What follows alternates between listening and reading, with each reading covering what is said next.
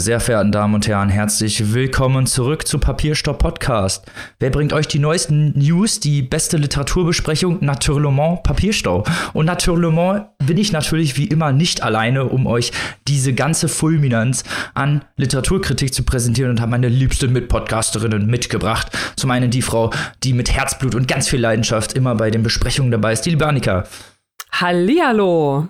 Und die Frau, die die Glaskugel gepachtet hat, die schon immer vorher weiß, dass der nur Shit wird, dass der hotte Scheiß wird, was demnächst überall besprochen wird und auf den Listen steht, die liebe Maike. Hallihallo. Und für euch heute, hinter dem ersten Türchen eures Adventskalenders, eine ganz besondere Überraschung, unser Robin. Hallihallöchen. ah, da sind wir wieder zurück und ja, steigen direkt ein mit dem Vorgeplänkel, beziehungsweise haben wir heute ein, ein ganz besonderes Vorgeplänkel, denn diese Folge wird gesponsert von der Leselotte. Liebe Annika, was ist denn die Leselotte? Und was ist das Besondere daran? Wer oder was ist die Leselotte? Ganz genau. ja, ähm, ich frage euch mal direkt, äh, liebe Maike, lieber Robin, äh, habt ihr nicht auch manchmal das Gefühl, ähm, wenn ihr so im Bett lest, dass da vielleicht irgendwas ganz hilfreich wäre, um das Buch, wenn man zum Beispiel auf dem Rücken liest, äh, in eine besondere Position zu bringen? Das kennen ja, wir natürlich, den Struggle. Auf jeden Fall. Zumal wir jetzt gerade, Achtung, Spoiler fürs nächste Jahr, schon im Januar zwei Bücher haben, die über 1000 Seiten haben. Und wenn man die abends so liest, unsere Rezensionsexemplare hier, da tut einem schon alles irgendwie weh, so nach einer Stunde. Die Muskeln sind zwar schon gestellt von vielem Lesen, aber auch wir können uns da nicht von vorfeien, dass das irgendwann anstrengend wird. Annika, hast du eine Lösung für uns? ganz genau, ganz genau. Also was bei anderen vielleicht äh, in anderen Sportarten der Tennisarm ist, genau das, was Mike und Robin schon gesagt haben. Man liest irgendwie im Bett, die, eine, die Arme schlafen ein oder äh, wenn man am Frühstückstisch liest, äh, man stellt das Buch irgendwo gegen, vielleicht gegen eine Flasche, die dann umfällt oder gegen die Kaffeetasse. Alles schon mal passiert. Das ging mir früher auch immer so und äh, dann habe ich tatsächlich vor über zehn Jahren die Leselotte entdeckt und das ist ein äh, ganz, ganz raffiniertes Produkt, das also genau an dieser Stelle einsetzt. Dahinter stecken zwei Schwestern, auch begeisterte Leserinnen, denen es also genauso ging wie uns, ähm, die Angela und die Ursula. Ganz liebe Grüße schon mal an dieser Stelle. Und die haben sich gedacht, okay, wir müssen da was gegen unternehmen, gegen dieses Problem und haben halt die Leselotte erfunden und vertreiben die bis heute. Das ist so ein ja, wie kann man sich das vorstellen? So ein kleines Kissen, der Hauptteil der Leselotte, ihr Körper sozusagen, äh, das ist mit Styropor gefüllt, also das kann man sozusagen ja hin und her schieben, das ist also relativ flexibel. Und äh, an diesem Kissen ist ein Klettband dran und äh, dieses Klettband hält einen Umschlag fest. Da kann man ein Buch einspannen. In verschiedenen Größen natürlich ähm, erhältlich, je nachdem, ob man ein kleines Taschenbuch oder, Mike hat es gerade schon gesagt, ein richtig großes Buch braucht. Und dann kann man dieses Buch da also einspannen und dieses Gesamtgebilde Klettband dann an die, in dieses Kissen ran. Also dieses Kissen kann man sich dann auf den Bauch setzen oder auf den Frühstückstisch stellen oder irgendwas. Das Buch steht da fest drin, fällt nicht um, es ist bequem man braucht keine Arme, keine Hände zum Festhalten. Ja, alle Probleme auf einmal gelöst. Ja, außer man hat einen E-Reader, Annika. Was macht man, wenn man einen E-Reader hat? Ja, auch dafür ist gesorgt, weil die Leselotte hat nämlich äh, Nachwuchs bekommen oder ein Geschwisterchen, und zwar die Patch Paula.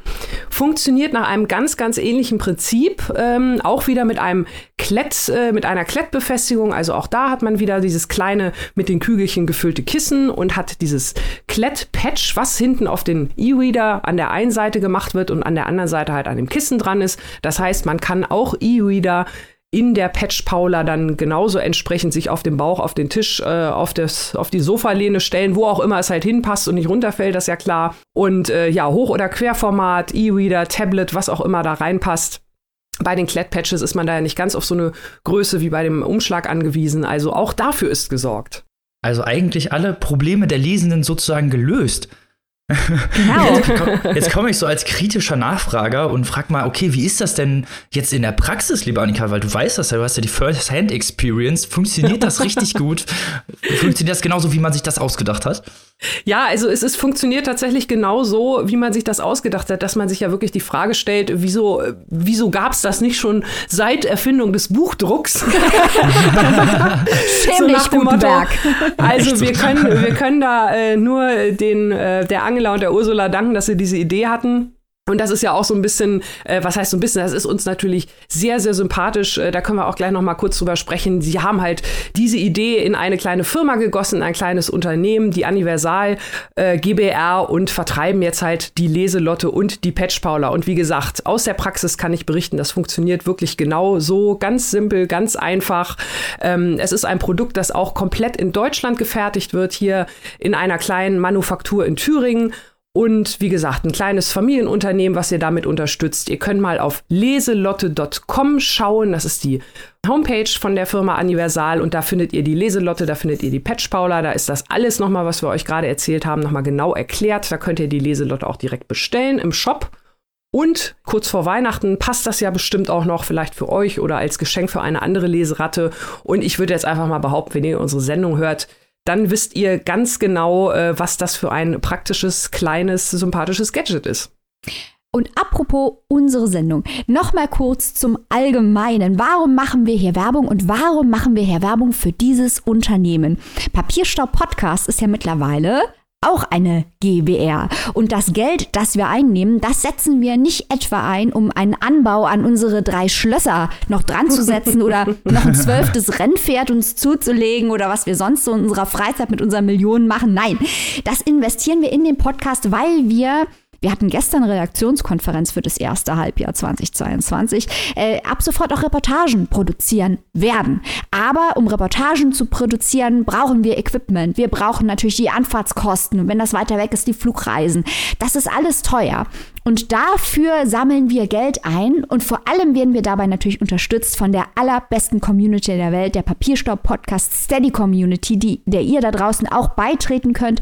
Da bekommt ihr Sondercontent, dazu gleich noch mehr und natürlich auch von unseren Werbepartnern. Und da wir ein kleines Unternehmen äh, sind und die Hersteller der Leselotte auch ein kleines Unternehmen sind, freuen wir uns natürlich ganz besonders, hier nicht noch die großen üblichen Verdächtigen zu unterstützen, sondern mal kleinere Unternehmen ein paar Hinweise zu geben, was es da draußen auf dem Bücherfreundemarkt alles gibt, was man vielleicht auch zu Weihnachten erwerben und verschenken kann. Wenn ihr da draußen vielleicht auch ein kleines und mittleres Unternehmen habt und wollt, dass wir Werbung machen, um unseren Podcast zu unterstützen und gleichzeitig auch eure eigenen Produkte zu unterstützen, dann schreibt uns doch an an info@papierstaupodcast.de. Da freuen genau. wir uns immer drüber, über die Einsendung. Und euch natürlich, liebe Zuhörer und Zuhörerinnen, gute Tipps zu geben, was man sich noch so zusätzlich zum Buch besorgen kann. Lieber Gruß geht natürlich jetzt nochmal an die Leselotte, die diese Folge gesponsert haben. Oh. Und auch nochmal gleich ein Gruß hinterher an die weltbeste Steady Community der Lesewelt überhaupt. Wir haben nämlich noch eine ganz besondere Überraschung. Nicht wahr, Maike?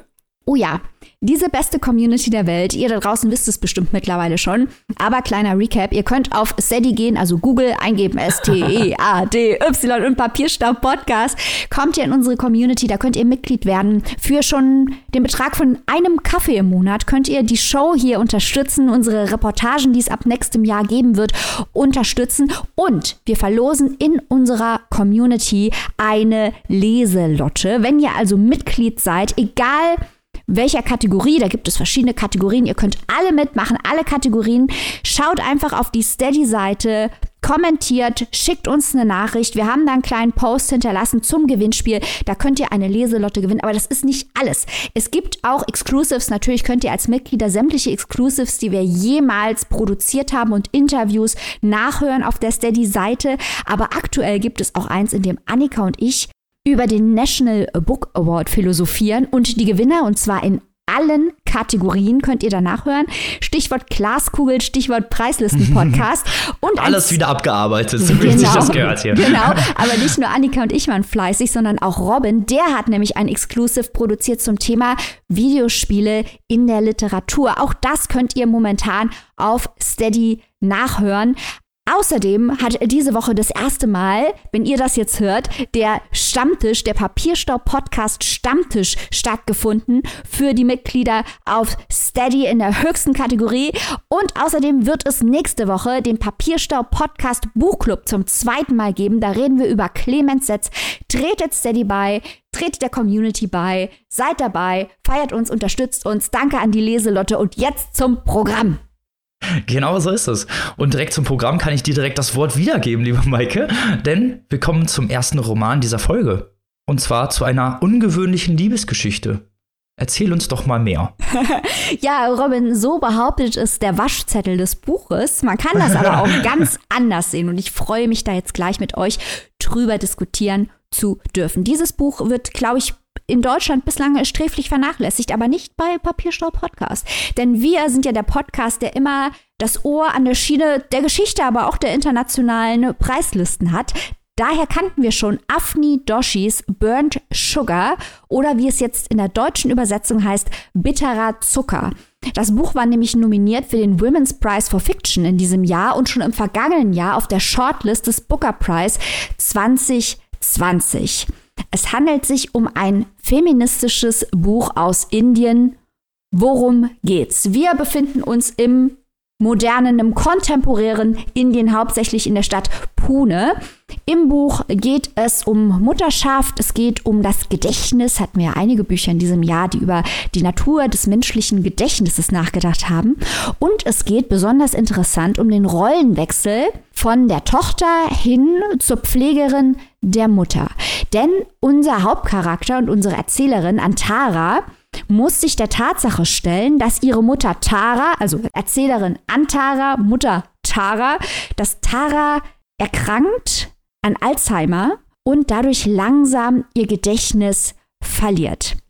Während dieser Prozess einsetzt, befindet sich Antara in einer anderen Lebensphase, denn sie ist gerade so ein kleines bisschen im Umbruch, schaut, ob ihre Karriere als bildende Künstlerin jemals wirklich florieren wird, hat Selbstzweifel im künstlerischen Bereich. Ihre Ehe hat einige Probleme. Sie denkt drüber nach, wie sie jetzt mit dem, mit ihrer Mutter umgehen soll, denn ihre Mutter ist sehr stur. Sie ist sehr freiheitsliebend, häufig auch sehr selbstsüchtig. Sie hatte immer ein schwieriges Verhältnis zu ihrer Mutter. Und gleichzeitig wird Antara selbst Mutter und kämpft mit einer postnatalen Depression. Das klingt jetzt, wenn ich das so zusammenfasse, vielleicht wie wahnsinnig viel auf einmal. Aber wenn man mal drüber nachdenkt, ist es eigentlich eine sehr, sehr typische Situation, die vielen Frauen genauso passiert, dass sie quasi im Beruf oder sich für einen Beruf entschieden haben, an einen Punkt gelangen, wo sie sich fragen, ist es das jetzt wirklich gewesen? Wohin gehe ich von dieser Position? Dass sie parallel in einer Beziehung sind und darüber nachdenken, ob die Beziehung vielleicht das Richtige ist, dass sie Mutter werden, während die eigene Mutter pflegebedürftig wird, sie zur Pflegearbeit und zur Arbeit im Bereich der Mutterschaft und zur professionellen Arbeit parallel auf gewisse Art und Weise gezwungen sind, auch durch den gesellschaftlichen Druck. Und all das ist eine universelle weibliche Erfahrung, möchte ich sagen. In verschiedenen ist natürlich nicht immer genau so, aber verschiedene Komponenten davon werden sicher viele Frauen kennen. Und das spielt sich hier eben vor dem spezifischen kulturellen Hintergrund Indiens ab. Aber wie gesagt, dadurch, dass die Gefühle so universell sind, kann man doch eine gute Beziehung oder leicht eine Beziehung zu den Figuren hier aufbauen.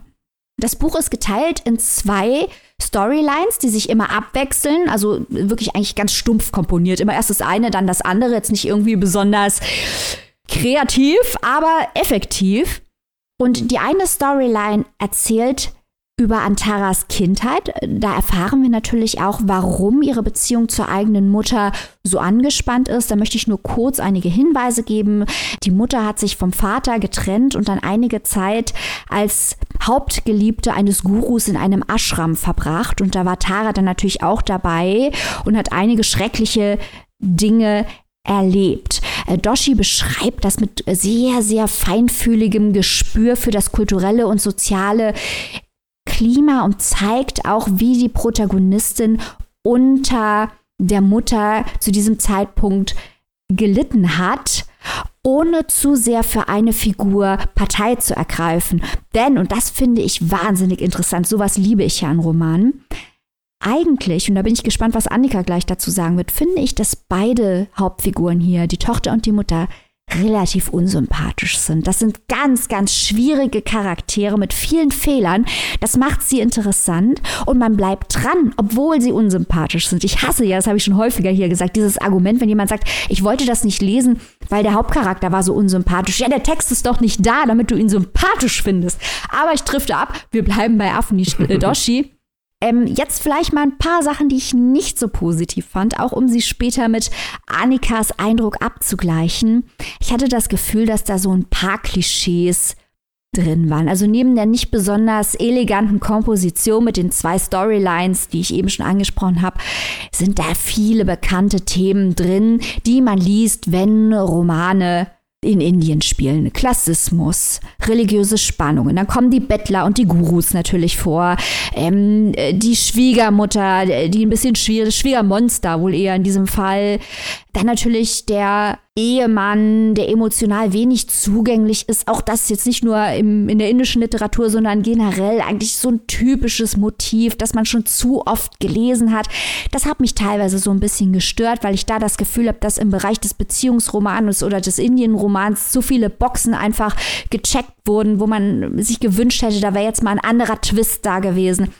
Das hat mich ein kleines bisschen gestört. Was ich wiederum gut fand, war insbesondere die Darstellung der Pflegearbeit, die die Tochter leistet und in welche emotionalen Drucksituationen sie durch die Mehrfachbelastung gerät. Auch die Depression, die postnatale Depression ist sehr effektiv dargestellt. Wahrscheinlich auch, weil die Autorin selbst an postnataler Depression gelitten hat, nachdem sie ein Kind bekommen hat.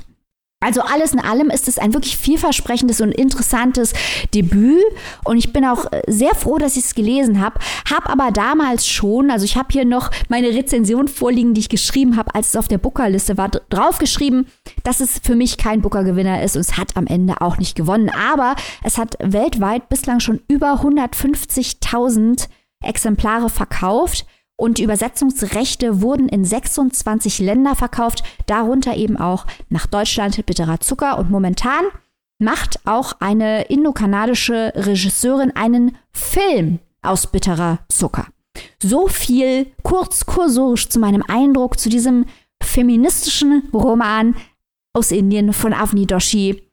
Ähm, zu dem Schauplatz Indien möchte ich noch sagen, Avni Doshi selbst ist Tochter indischer Immigranten die in New Jersey geboren wurde und dort auch aufgewachsen ist. Und in mm, ihrer Kindheit war sie regelmäßig mit ihrer Mutter in Pune, also wo Teile dieses Romans spielen und hatte dort eben auch Kontakt mit der Ashram-Philosophie Oshos. Mittlerweile lebt sie in Dubai, also auch ganz diverse kulturelle Erfahrungen, die diese Autorin mitbringt. Ich bin gespannt, worüber sie ihre nächsten Bücher schreiben wird und wo sie spielen werden. So viel vielleicht erstmal zu meinen Eindrücken zu diesem Debütroman Annika. Wie hat es dir gefallen? Mir hat's gut gefallen. Also ich habe dir auch gerade eben sehr, sehr interessiert äh, gelauscht, gerade auch die, die ähm, Sachen, die du so am Schluss angesprochen hast, was dir nicht so gut gefallen hat, was dir gut gefallen hat. Also ich kann dir da eigentlich wirklich in sehr, sehr, sehr vielen Teilen zustimmen. Vielleicht erstmal so, also grundsätzlich, ich sehe das genauso wie du. Ne? Wer sagt, ich lese irgendein Buch nicht, weil da ist ein unsympathischer Charakter, äh, ja, also sorry, ne? Das, das ist doch gerade, es ist doch toll, wenn man mhm. mit Leuten mitleiden kann, aber es ist auch toll, wenn man sich über Leute aufregen kann. Ah, das ist doch, ne? Also Hauptsache, man ist irgendwie so mit drin. Und äh, von daher, ich sehe das genauso wie du. Also ich habe mir äh, in meinen Notizen äh, habe ich mir aufgeschrieben, man ist beim Lesen die ganze Zeit, also für mich ist so, so dass das äh, Hauptthema oder das Hauptmotiv ist ja so diese inne Zerrissenheit der Erzählerin zu ihrem, äh, in Bezug auf ihr ambivalentes Verhältnis zu der Mutter. Ähm, auf der einen Seite hat sie halt diesen, diesen Groll, auf der anderen Seite muss sie sich jetzt um sie kümmern und dieses Hin- und Hergerissene und äh, wann hat sie nochmal die Gelegenheit, sie zu konfrontieren und das sind ja so die Gedanken, die so ihr ganzes Handeln und Tun bestimmen. Mhm. Und ich finde, Afni Doshi macht das ganz, ganz, ganz toll und macht das den Lesenden erfahrbar. Also ich, dadurch, dass diese Charaktere halt auch so ambivalent sind, ist man genau in dieser gleichen Gedankenschleife. Also ich war die ganze Zeit auch beim Lesen so hin und her gerissen zwischen Mitleid, zwischen Entsetzen, zwischen Mitgefühl, zwischen Trauer, zwischen Wut und zwar in Hinblick auf beide, also sowohl mhm. auf Antara als auch auf ihre Mutter. Das finde ich, das hat ähm, Afni Doshi wirklich ganz, ganz toll umgesetzt bis zum Ende hin. Das Ende ist ja auch äh, für mich, also ohne dass ich da jetzt ins Detail gehen will, ich fand das Ende sehr, sehr gut. Also mich hat das auch noch mal so, so, äh, ja, kann man ja auch so als Twist lesen oder wie auch immer. Also das fand ich wirklich auch toll, weil dieses, dieses, dieses Zerrissene oder dieses Zweideutige sie da wirklich so stringent bis zum Ende durchgezogen hat. Also das hat mir wirklich, wirklich gut gefallen. Die Komposition, was du schon erwähnt hattest, ähm, sehe ich ähnlich. Gut, das war jetzt relativ entspannt erzählt, wobei ich es allerdings so ein bisschen schade fand, dass äh, innerhalb der Kapitel dann teilweise die, die Rückblicke mit der Gegenwart dann, die hätten dann doch noch ein bisschen besser getrennt sein können. Ich finde, wenn man das schon so relativ äh, stringent erzählt, dann kann man da auch noch, das ging ja dann irgendwie so ineinander über. Äh, das habe ich dann an der Stelle nicht so ganz verstanden. Ne? Also so ein bisschen, ich würde jetzt sagen, hier und da äh, stimme ich da wirklich äh, komplett mit dir überein. Hier und da handwerklich hat es noch mal so ein bisschen geknirscht, auch mit den Bildern, die du ja schon erwähnt hast. Ähm, denke ich auch, dass da einiges so am Klischee war. Vielleicht wirklich, wie du, wie du ähm, erwähnt hast, dass es dann vielleicht doch so ein bisschen auch aus äh, Besucherinnen-Sicht geschrieben ist, dass man da vielleicht einfach noch so die Eindrücke noch so ein bisschen verstärkt. Könnte ich mir jetzt so erklären. Aber ansonsten, ähm, den Ehemann Vielleicht noch kurz dazu, das fand ich insofern ganz interessantes Spiegelbild, ihn zu beobachten, sozusagen wie er als Sohn mit seiner Mutter und auch mit ihrer, also mit der Schwiegermutter umgeht. Ähm, also einmal das Verhältnis Sohn-Mutter äh, und einmal das Verhältnis Tochter-Mutter. Das ja. auch nochmal im Gegensatz zu sehen, das fand ich auch super interessant. Unterm Strich bleibt nur noch zu sagen, was du auch gerade noch erwähnt hast, dass eine Verfilmung in Arbeit ist. Also das kann ich mir so super, super toll ähm, als Film vorstellen. Also das gerade auch mit dem Ende und so, ich glaube, das passt alles gut. Und äh, zum allerletzten, und dann bin ich auch erstmal still, ähm, ich finde alles, was ich gerade so gesagt habe, auch diese, diese Zerrissenheit. Ich habe hier ein klitzekleines Zitat, dann auch nochmal, äh, weil Stichwort Übersetzung und so, äh, das sind kurze Sätze, die das alles sehr gut auf den Punkt bringen und die gehen wie folgt. Aus Sicht der Erzählerin, wie gesagt, ich liebe sie, meine Mutter. Ich liebe sie über alles. Ich weiß nicht, wo ich ohne sie wäre. Ich weiß nicht, wer ich sein würde. Wenn sie nur aufhören würde, so eine schreckliche Fotze zu sein, würde ich sie wieder auf Kurs bringen. Also äh, ich finde, das fasst das schon ziemlich gut zusammen, ähm, dieses Spannungsverhältnis, in dem sich dieses Buch bewegt. Also wirklich von hingebungsvoller Liebe bis diese blöde Fotze. Also das hat mich sehr, sehr beeindruckt äh, und das hat wirklich Spaß gemacht. Am Anfang bin ich schwer reingekommen, aber wenn man das erstmal so durchblickt hat, dann äh, ist das schon ein sehr, sehr interessanter Ritt in äh, so eine sehr, sehr gestörte Beziehung. Ja, also bei allen Schwächen, die es kompositorisch wirklich hat aus meiner Sicht, sind da teilweise solche äh, Sätze und solche Twists drin, die es mhm. stark machen. Also allein ja. schon der erste Satz, ich habe wie gesagt nicht die Übersetzung gelesen, gleich musst du noch was zur Qualität der Übersetzung sagen, ähm, aber auf Englisch lautet der erste Satz, I would be lying if I said my mother's misery has never given me pleasure. Das ist doch mal ein erster Satz. Ich würde mhm. lügen, wenn ich sagen würde, dass das Elend meiner Mutter mir nie Wonne bereitet hat. Also das, das ist doch mal ein Satz. Ja. Und so geht es die ganze Zeit weiter. Und äh, wie gesagt, also nicht nur zum Teil versteht man die Abneigung der Erzählerin. Gleichzeitig ist sie natürlich insofern unzuverlässig, als dass sie nur ihre Sicht schildert. Mhm. Ausschließlich ihre Sicht. Und wir überhaupt nicht die Sicht der Mutter bis zum gewissen Grad kennen. Äh, gleichzeitig hat sie aber auch aus sich heraus einige sehr unsympathische Züge. Und das finde ich toll. Also es liest sich, versteht mich nicht falsch, es liest sich überhaupt nicht wie Tessa Moschweg. Aber dieser Impuls, Frauen unsympathisch darzustellen und sie trotzdem gelten zu lassen, der ist in der Literatur nicht stark genug vertreten. Und Afni Doshi macht das. Und das finde ich richtig gut. Ich schließe mich an, ich schließe mich an, äh, ganz genau so. Ich fand das auch faszinierend, äh, dieser Frau zuzuhören. Und wie gesagt, vor allem dann das Ende, wo man dann auch nochmal alles hinterfragt und nochmal alles, weil sie halt so unzuverlässig ist, weil sie auch mal von extrem zu extrem schwankt. Und jetzt schließe ich oder jetzt ziehe ich den Bogen zur Übersetzung. Das kommt, finde ich, auch in der Übersetzung gut rüber. Ich habe ja gerade schon das eine Beispiel vorgelesen. Und was auch in der Übersetzung gut rüberkommt, und äh, da gehe ich jetzt mal von aus, dass das auch so beabsichtigt war von der Autorin. Äh, du hast es ja auch schon gesagt, sie ist eigentlich ähm, Amerikanerin. Und äh, wir haben ja auch im Buch diesen Konflikt, dass äh, der Mann der Erzählerin ja auch Amerikaner ist. Also auch indischstämmig, aber in Amerika geboren, aufgewachsen und dort vor allem auch sozialisiert, ist dann aus beruflichen Gründen, hat seine Frau da kennengelernt, ist jetzt also auch in Indien. Und äh, an seiner Figur wird ja auch immer dieses ganze, äh, dieser ganze Vergleich der indischen Community in Amerika und der indischen Community in Indien quasi, ne? Und mhm. wie und was und so. Und ähm, das kommt auch in der Übersetzung rüber als dann nämlich äh, auch die ähm, ihre Mutter versucht sozusagen Englisch zu sprechen oder, oder besonders höfliches Englisch. Also man merkt schon, ähm, dass sie mit den amerikanischen Inderinnen anders spricht als mit den indischen. Also das kommt in der Übersetzung auch gut rüber. Von daher denke ich, äh, würde ich sagen, die ist sehr gut gelungen sehr schön. Also das ist wirklich eine Autorin aus meiner Sicht, auf die wir ein Auge haben sollten. Wir machen nicht genug Indien eigentlich. Generell wird im deutschsprachigen Raum ähm, nicht genug indische Literatur ja. rezipiert. Und das ist ja nicht mal, also das ist ja amerikanisch-indische Literatur, so muss man es ja eigentlich korrekt sagen. Ähm, und da sollten wir wirklich mal ein bisschen dranbleiben, finde ich, an Afni Doshi. Das könnte noch richtig interessant werden. Wenn das der erste Streich war, dann ist sie zu einigem in der Lage, würde ich mal sagen. Ja, ja, auf jeden Fall. Also ich habe auch Blut geleckt. Ich fand auch das Setting super. Ich fand es sehr, sehr, wie du auch schon gesagt hast, das ist gut rübergekommen, dieses, dieses Feeling. Sie verwendet da auch teilweise Begriffe, ist ein kleines Glossar auch hinten nochmal dran. Ähm, also man kriegt auch wirklich äh, so, ja, schöne Einblicke so in den, in den Alltag, sage ich mal, so in den ganz normalen. Und äh, das finde ich ja auch mal total spannend. Auf jeden Wir Fall. Wir bleiben dran. Yes. Ja, also ein, ein Buch, das wirklich äh, wahrhaftig weibliche Rollen Bilder oder weibliche Funktionen innerhalb der Familie reflektiert. Das wollen wir doch lesen. Auf jeden Fall. Ich habe euch auch jetzt sehr, sehr gerne gelauscht, weil das auch super interessant klang. Gerade diese, ja, menschlichen Facetten, die da gezeigt werden und nicht halt irgendwie, dass es, ja, sagen wir mal, geglättet wurde in irgendeiner Weise, sondern eben, dass die, diese Unsympathie ja eigentlich auch ein, ein, ein Kraftstoff ist, um diesen Roman, äh, mit dem dieser Roman fährt, sagen wir es mal so. Das stimmt, das stimmt. Weil äh, die Erzählerin ist, wie gesagt, recht unsympathisch, aber gleichzeitig ist sie halt in all diesen, sie kommt in all diese Situationen als Tochter, als Mutter, als Ehefrau, als Arbeitnehmerin, äh, die so relatable sind.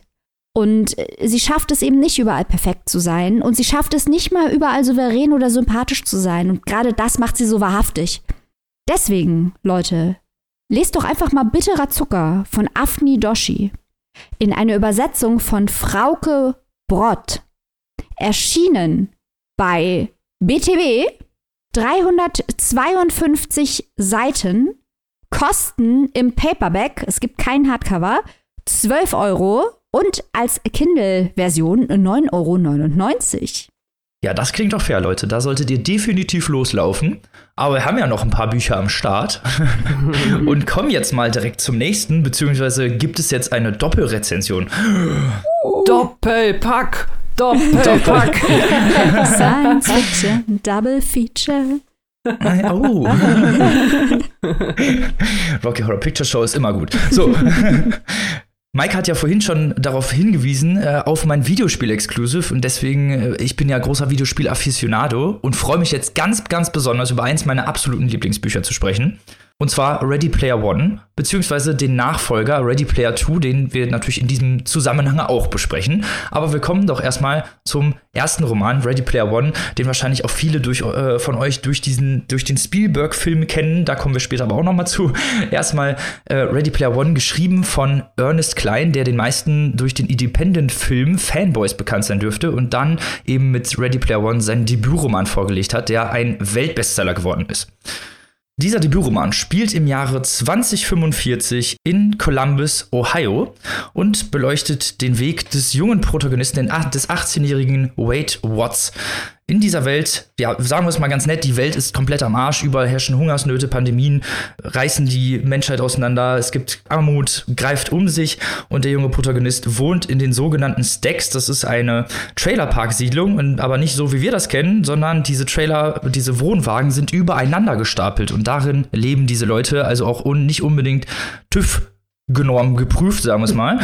Und dort lebt der junge Wade Watts bei seiner Tante, nachdem seine Eltern verstorben sind.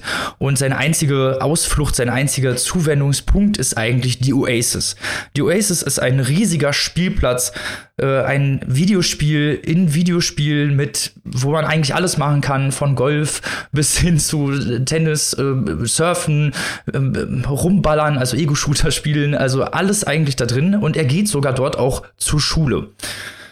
Der Roman beginnt oder der Aufhänger des Romans ist, als James Halliday, der bekannte Erfinder der Oasis, stirbt und dann, wie es ja, sich so für Videospiel-Nerds gehört, sein Erbe nicht einfach irgendwie aufteilt, sondern ein Easter Egg daraus macht. Ein Easter Egg sind kleine in Videospiel versteckte Hinweise oder äh, Botschaften der Entwickler und er macht eine riesige Schnitzeljagd daraus und äh, alle Oasis-Nutzer sind dazu eingeladen, eben sein Erbe anzutreten, beziehungsweise sich das unter den Nagel zu reißen. Und das macht natürlich auch unser Protagonist Wade Watts, der sich schon seit Ewigkeiten mit äh, James Halliday auseinandergesetzt hat.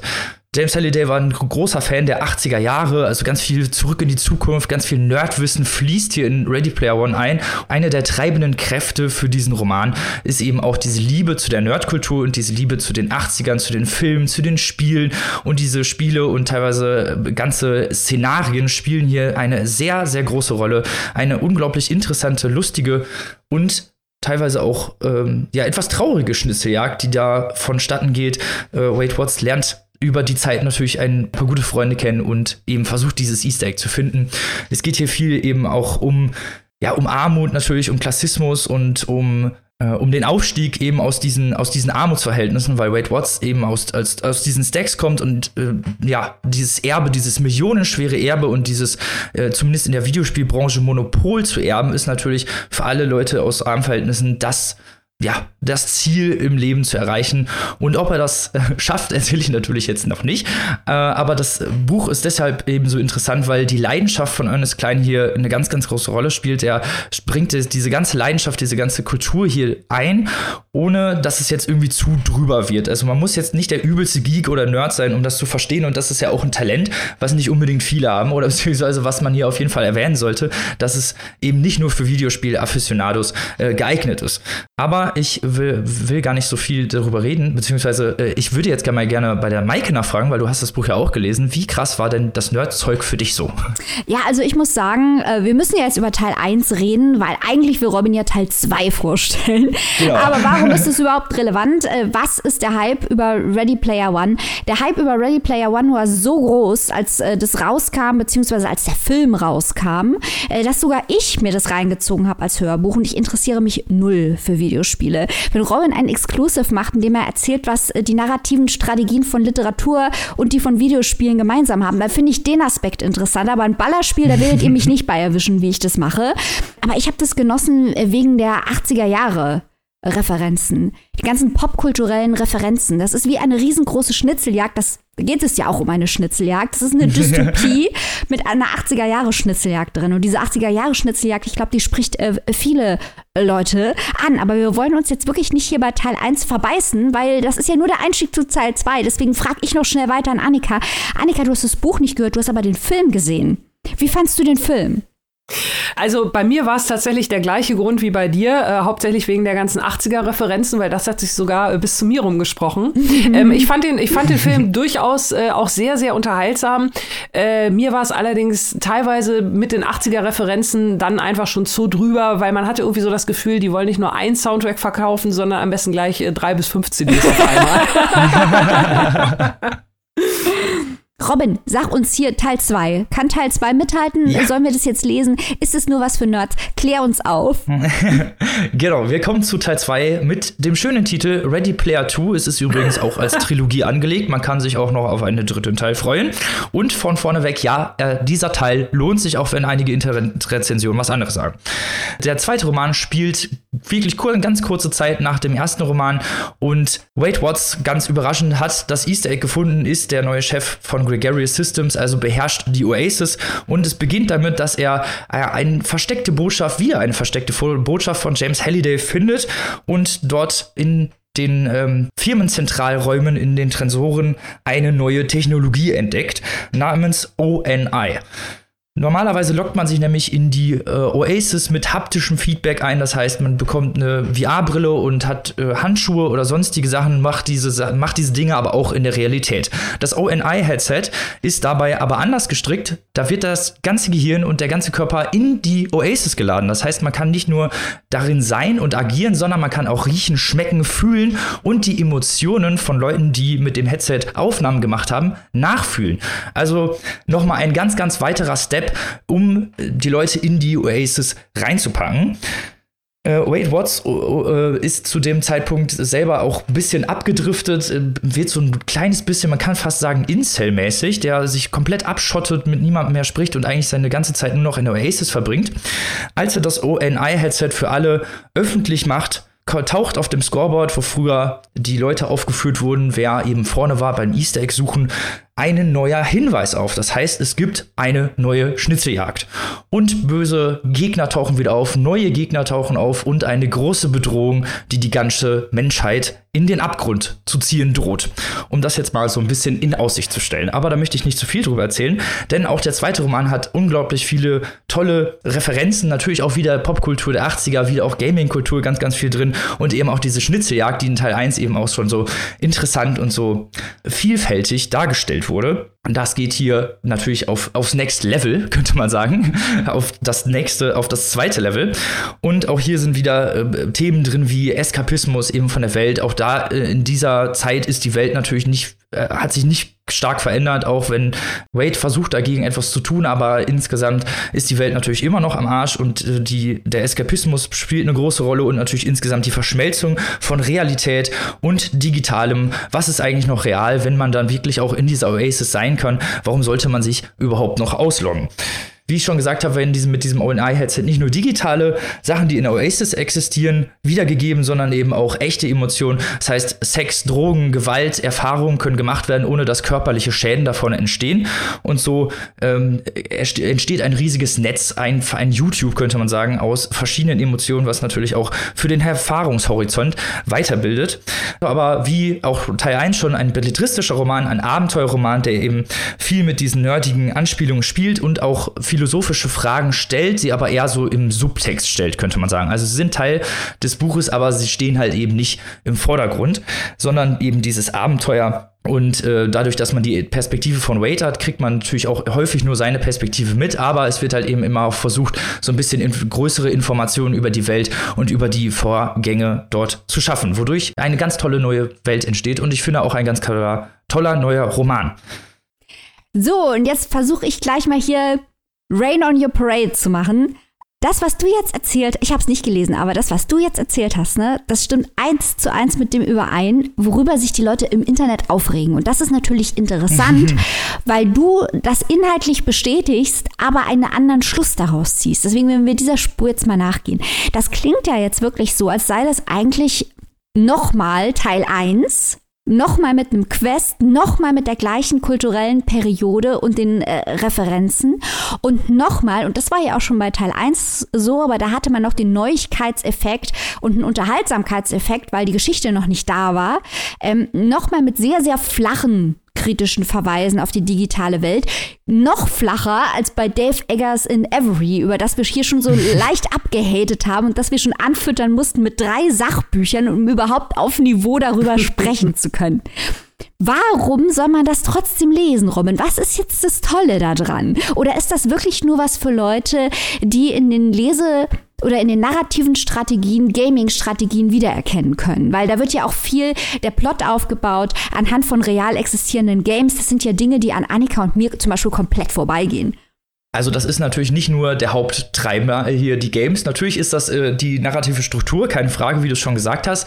Und es klingt von außen, als wäre es sehr, sehr ähnlich, hat aber ganz, ganz andere, äh, ganz andere Themen, die hier im Vordergrund stehen. Dieses klassistische zum Beispiel von Anfang, diese Armut, das äh, wechselt jetzt zu ähm, diesem ja, Oberreichen, dass er dieser Milliardär ist. Die Charakterentwicklung spielt hier eine viel, viel größere Rolle als im ersten Roman. Das fand ich zum Beispiel toll, dass eben die Charaktere aus einer ganz, ganz anderen Perspektive dargestellt werden nicht nur Wade Watts und seine Freunde, sondern halt auch eben James Halliday, der im ersten Teil ja so als Guru gezeigt wurde, der bekommt im zweiten Teil starke Risse, dieses Ansehen und das fand ich auch wirklich gut gemacht, inwiefern diese Charakterentwicklung Teil des Romans wird und eben auch äh, sehr, sehr gut, finde ich, von Ernest Klein umgesetzt wurde, weil äh, im ersten Roman doch schon teilweise ein bisschen so dieser Heldenmythos aufkam, so Wade Watts als der, sehr, der, der gute Typ, aber der sich halt eben im zweiten Teil ziemlich schlecht verhält und aber auch eben sich selber hinterfragt.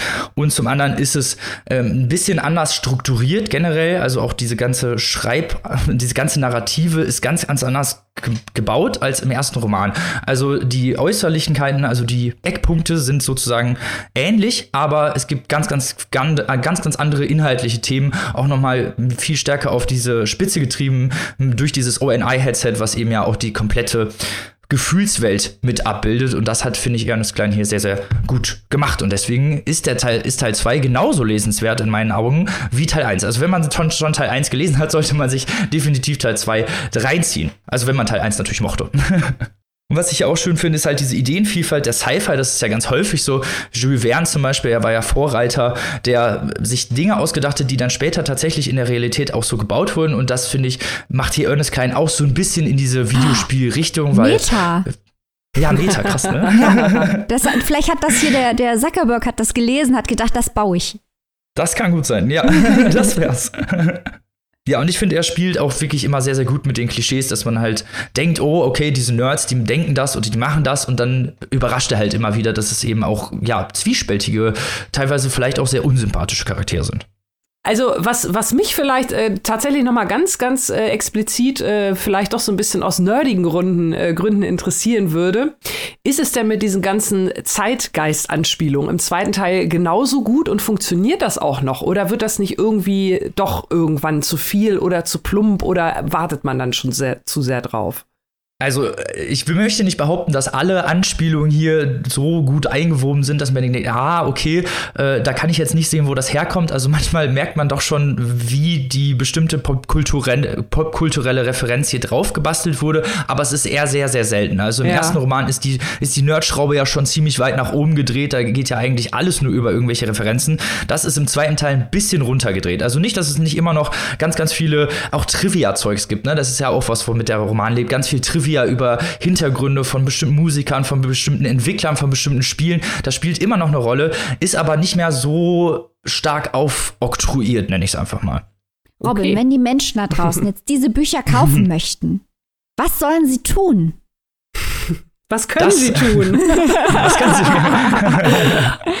Außer ein Extra-Leben einlösen. Genau. Ein Level, oh. Oder ein Level up. Genau. Die Leute wollen die Bücher haben und sie auf ihre Leselotten stellen, Robin. Hilf ihnen weiter. da helfe ich euch sehr gerne weiter. Diese beiden Romane könnt ihr erwerben, aktuell im Fischer Tor Verlag. Ready Player One übersetzt worden von Hannes und Sarah Riffel. Ready Player Two übersetzt worden von Sarah Riffel, Alexandra Jordan und Alexander Weber. Könnt ihr erstehen für 14,99 Euro Ready Player One und 16,99 Euro Ready Player 2. Die machen sich nicht nur gut im Regal, sondern die sind auch super zu lesen, deswegen Game on, ab in die Welt der Pixel und haut euch da rein, weil das ist ein großer Spaß, ein großes Abenteuer mit vielen Nerd-Konferenz, äh, kulturellen Referenzen und auch vielen philosophischen Fragen.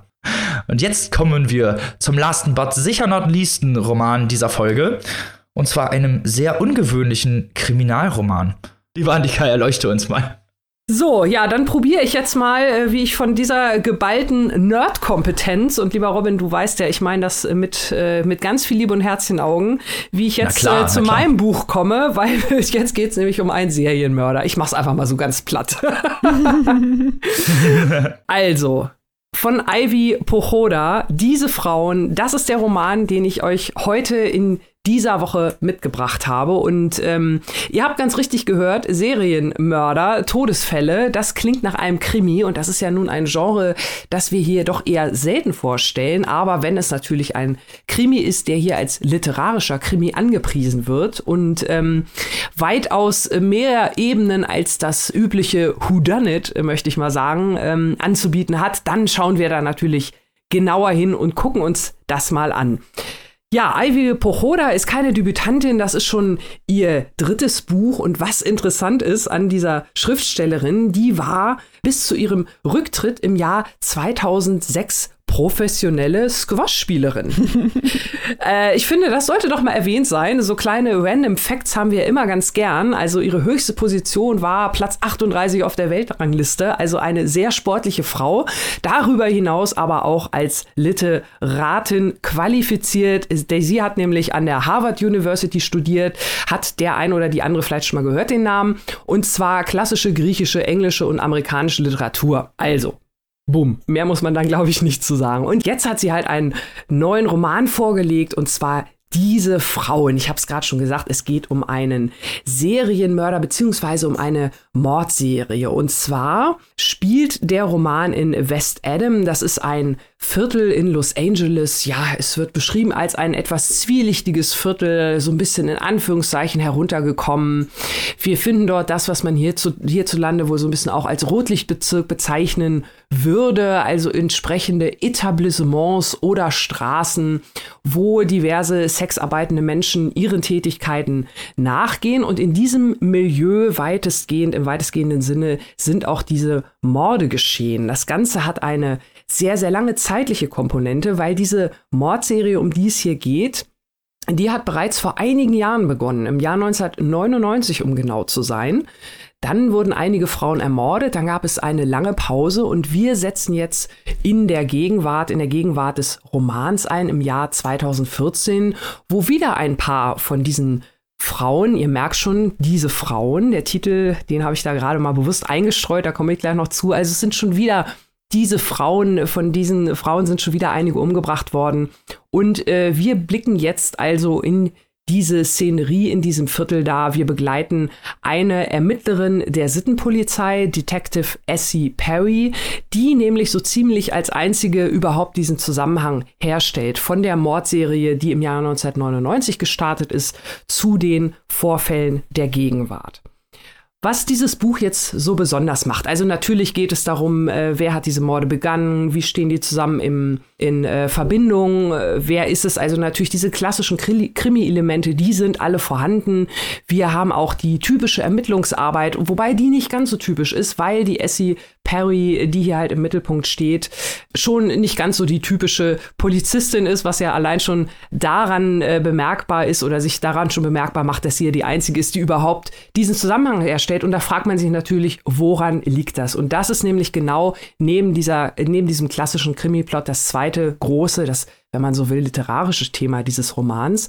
Das ist nämlich die Frage, des Frauenbildes in der westlichen Kultur. Also ich habe es ja gerade schon gesagt, die Frauen, die dort ermordet wurden in der Vergangenheit, in der Gegenwart, die sind also alle einem bestimmten Milieu im weitestgehenden Sinne der Sexarbeit zuzuordnen. Das geht also von Clubs, äh, wo im Hinterzimmer vielleicht ein spezieller Tanz angeboten wird, bis also zum ganz äh, klassischen Anführungszeichen Straßenstrich. Und ähm, dieses ganze, ja, diese Frauen, die sind ja da umgekommen. Äh, nimmt man das überhaupt ernst? Wie ermittelt die Polizei? Würde sie vielleicht in anderen äh, Milieus anders ermitteln? Also wir haben es hier natürlich mit diesen ganz klassischen politischen äh, Themen zu tun, die natürlich auch ähm, dieses gewisse Milieu da so ein bisschen zeigen, dass da vielleicht nicht so gerne hingeschaut wird zum Beispiel. Das Problem ist aber auch so ein bisschen, dass diese Frauen auch untereinander jetzt keine feste Community in dem eigentlichen Sinne bilden. Da heißt es zum Beispiel an einer Stelle, ich lese hier mal kurz einen Satz vor,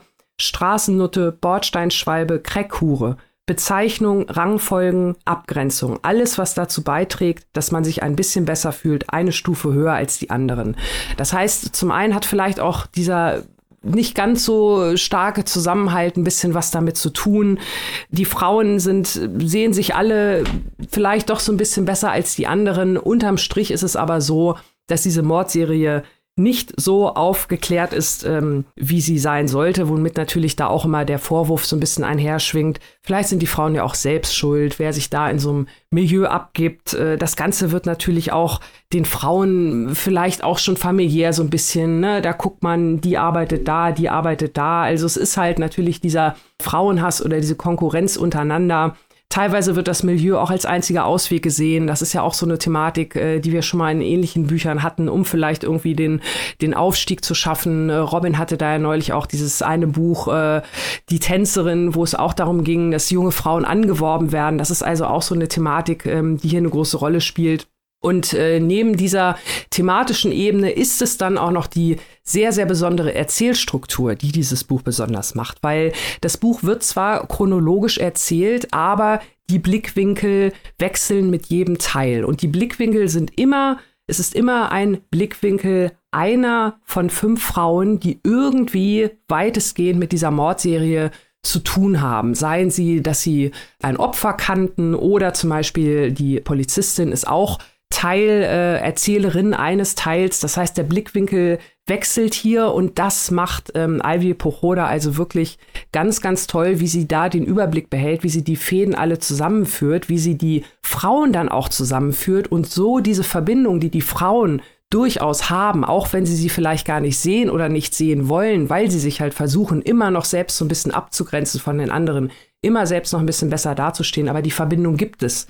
Die gibt es überall und die macht Ivy Pochoda, so habe ich es empfunden, durch diesen Wechsel der Erzählstimme halt sehr, sehr deutlich und auch, um da nochmal den Faden wieder aufzunehmen, wie dieser Kriminalfall am Ende aufgelöst wird, welches Schicksal da dahinter steckt, äh, dass diese Mordserie überhaupt erst äh, ja in Gang gekommen ist, warum die zwischenzeitlich pausiert hat und so weiter und so fort. Auch das löst Ivy Pochoda sehr, sehr clever und geschickt auf und auch das passt dann zu diesem Thema, zu diesem Thema Frauenbild, Frauenhass, Diskriminierung und so weiter und so fort. Also das hat mir wirklich sehr, sehr gut gefallen und von daher kann ich das, was ich eingangs gesagt habe, dass dieses Buch als literarischer Krimi angepriesen wird, tatsächlich nur unterschreiben, weil es halt wirklich außer diesen klassischen Krimi-Elementen durch die Erzählstimme und durch die Thematik äh, für mich also auch noch wirklich gute andere Bonuspunkte bereithält und äh, ein wirklich sehr, sehr interessantes Werk aus diesem Genre ist. Nun bin ich aber natürlich, wie es hier bei Papierstau Podcast gewohnt seid, nicht die Einzige, die dieses Buch gelesen hat. Und deswegen bin ich total gespannt, was der gute Robin jetzt dazu zu sagen hat. ja, ich fand das erstmal super interessant, was du gesagt hast und ähm, kann dir da nur vollkommen zustimmen, weil genau es ist nämlich kein so dieser Billo-Serienkiller-Roman, wo dann so voyeuristisch ein bisschen auf, darauf geguckt wird, okay, was macht er auch, ist ja auch häufig auch ein bisschen, naja, so dieses Morbide, was da ähm, mit reinspielt und das tut es hier ja gar nicht. Es ist ja ein wirklich feministischer, gesellschaftlicher Roman, der eben, wie du schon gesagt hast, die Opfer, die Hinterbliebenen beleuchtet, die Perspektiven, die ja normalerweise eher am Rande stehen, die, die, ja, die nur am Rande vorkommen angekommen bei diesem Roman und das fand ich auch so toll, dass ihm diese Perspektiven komplett geändert wurden und man hier auch diese, ja, die Machtlosigkeit, die Wut, die Furcht und den Verfall der Gesellschaft so gut sehen kann, auch durch die Frauen eben so gut sehen kann, was da wirklich drauf abgeht und äh, auch diese Gesellschaft wirklich sehr, sehr gut ähm, mitbekommt. Weil, wie du schon gesagt hattest, ja, es geht ja auch dieses Konkurrenzdenken. Generell sind es Frauen am Rande einer sexistischen Gesellschaft, mhm. die immer wieder in ihre Rolle zurückgedrängt werden, die immer wieder gesagt wird, du bist nicht so viel wert, du darfst mhm. hier nicht hin, du musst das oder das machen, die eigentlich gar häufig gar keine andere Wahl haben. Und dann äh, ein großer Punkt, der hier eben auch noch eine Rolle spielt, den ich ansprechen wollte, ist zum einen diese ultradichte Atmosphäre, die kann man ja fast schneiden. Mhm. Also das ist so, so, so brutal und so ehrlich und so direkt, dass man hier direkt auch mit in diesem Buch mit drin ist und so komplett spürbare Emotionen hat. Äh, eine, eine der Frauenrollen ist ja eine Hinterbliebene, die, die, deren Tochter ermordet wurde und die auch immer darauf pocht, dass sie keine Prostituierte war, was ja eigentlich im Sinne gar kein, gar kein naja, eigentlich gar keine Rolle spielen sollte, mhm, weil genau.